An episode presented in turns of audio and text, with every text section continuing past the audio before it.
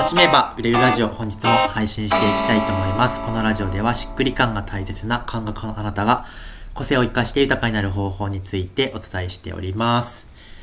えー、今日もですね、えー、質問役として桜茶さんをお呼びしてます、はい、よろしくお願いします。よろしくお願いいたします。あちなみに桜茶さんって、あの、はい、音声配信してるんですよね？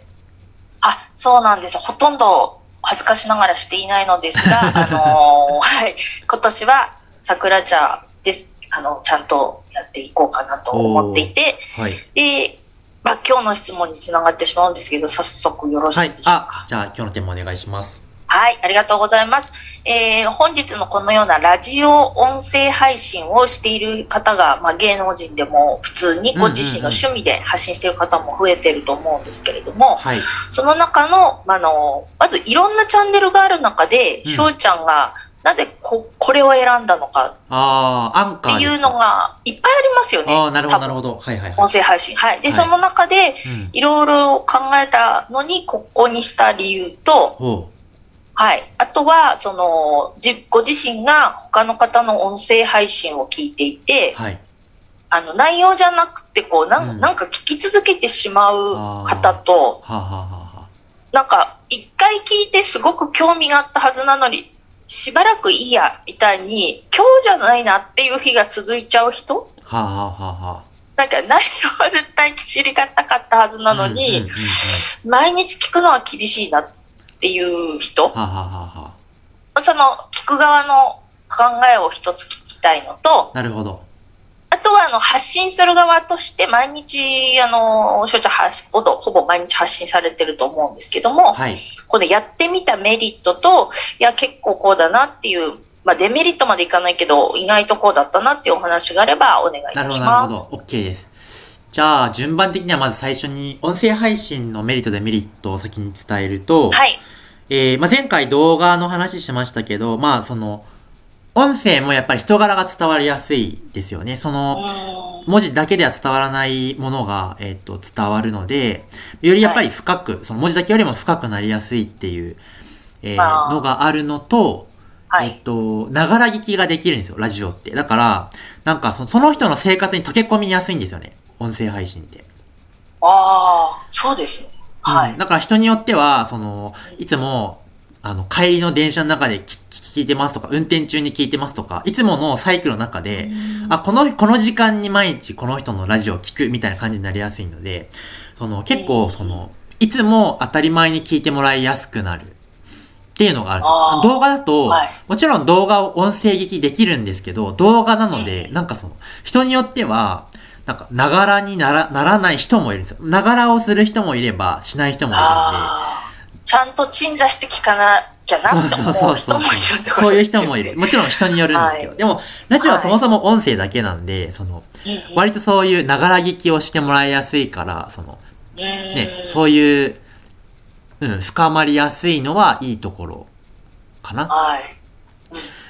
あとあれかな、音声配信のメリットは、えー、楽ってことですね。今回も、いつもノー編集なんですけど、なんか一発撮りで喋ってそのまま出しちゃうので、なんかその、はい、もちろん編集してる人とはこだわってる人もいると思うんですけど、なんかラジオってそんなになんかその、本気で聞いてないじゃないですか、多分 聞いてる人。そんなに、なんかもうめっちゃ学んでやろうっていう感じじゃないじゃないですか。だから、その、そんなに、なんか本気で来られても困るじゃないですか。ちょっとぐらいちょっと、なんか、あ、言い間違いしてるとかも全然気にならないので、そんなになんか、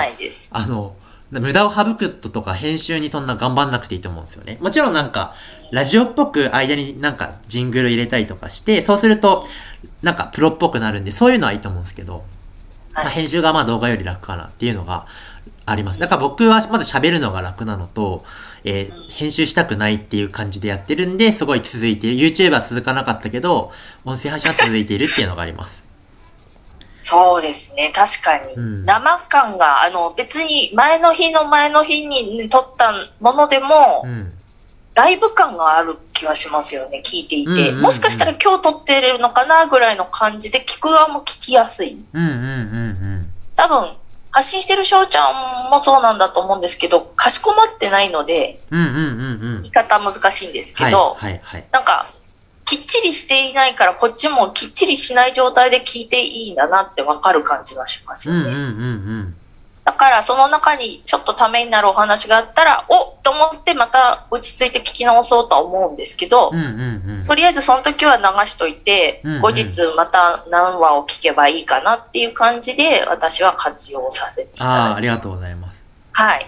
あとあれですね、デメリットはバズらないってことですね。あ あの、マジでマジで、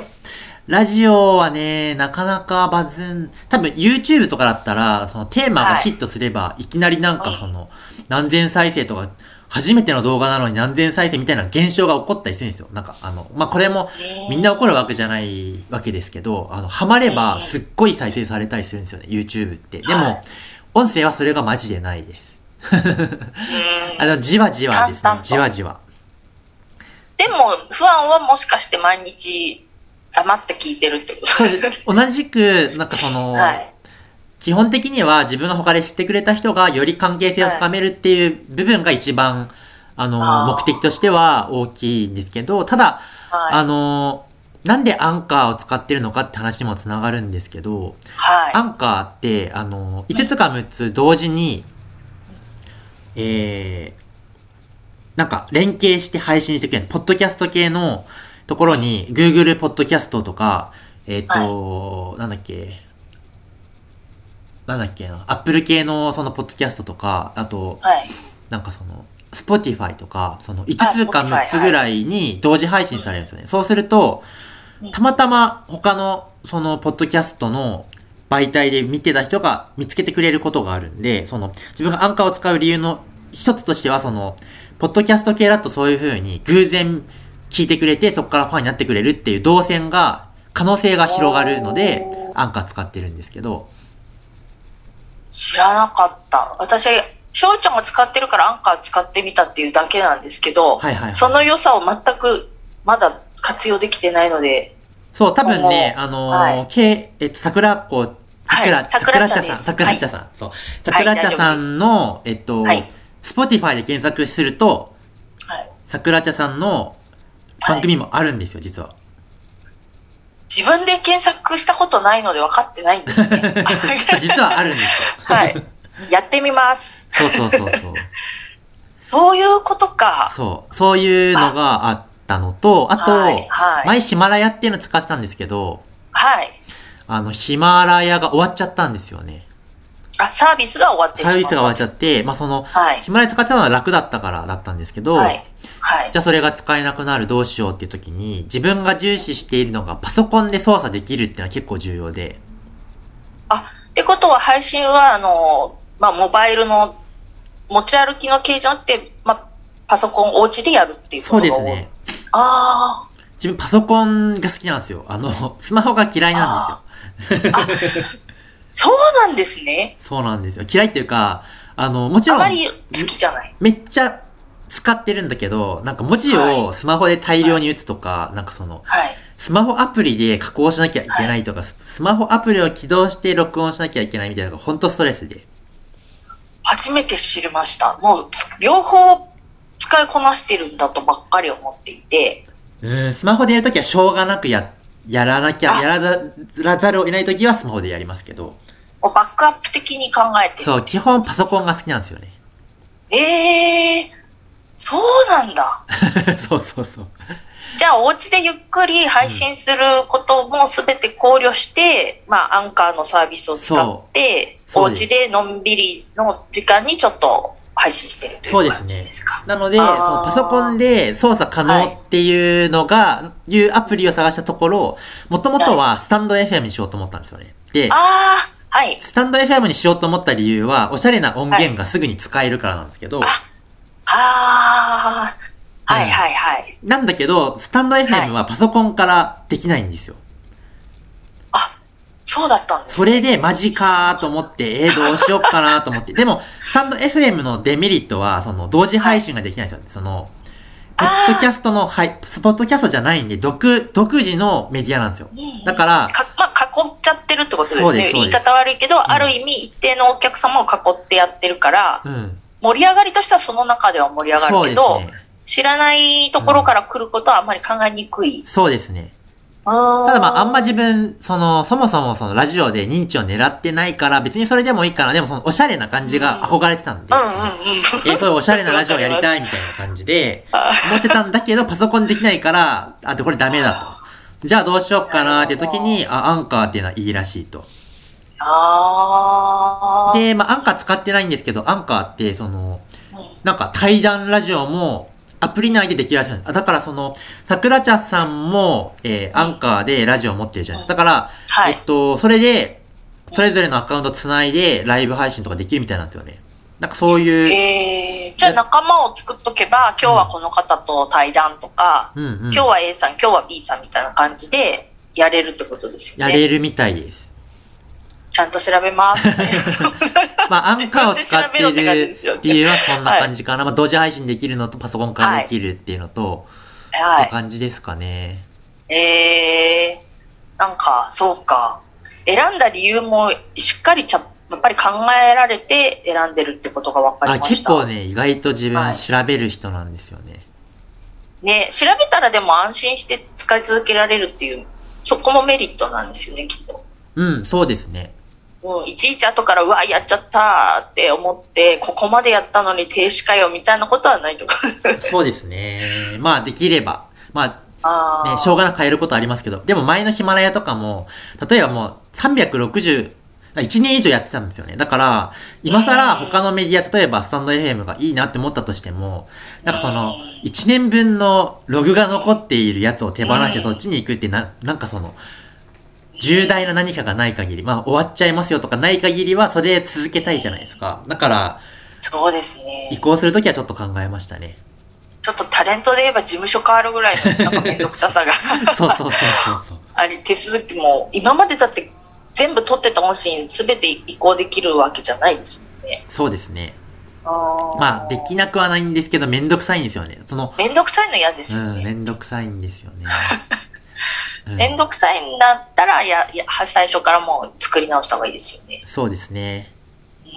そういうことだったんですねそうまあてなわけでこのラジオ名が「族楽しめば売れるラジオ」になってるんですけど、なんで族なのかっていうと一応その族の前はヒマラヤでやっててそっちに実は360以上の音声があるんですよ そういうことかそうだからあのそれまあよかったら誰まあね、コンテンツがそれだけあるんで、まあ、これから聞きやすいように整理しようかなと思ってるんですけど、はい、一応、あるんだよっていうことを案に、あの、アピールするために族ってしてるっていう。そういうことだったんですね。そうなんですよ。わかりました。そのように、じゃあ、そのコンテンツの中、それからまたいい情報を、そのヒマラヤで発信して反応が良かったものを、今回こちらに持ってきてるとかもしているってことはしてないですね。それは全く違う？切り替えてるんですか？全く切り替えてます。あ、もう全、えー、新しいやつを取り直してる感じですね、毎回。あ、そっか、なんかちょっとおっしゃってましたもんね。新しいの作っちゃうって。あそういうのもありますね。作り、使い回しよりもその時のライブ感みたいなものを比較的大切にすると、同じものをコピペとかするのはあまりお好きじゃないのかなって感じが。それはありますね。まあただもちろん昔配信したやつで今の自分が喋ればまた違うこと出てくるんで、同じテーマで喋ってもいいんですけど、うん、うん、まあそうですね。まあ一応今のところは同じ新しいやつやってる感じですね。あとあのー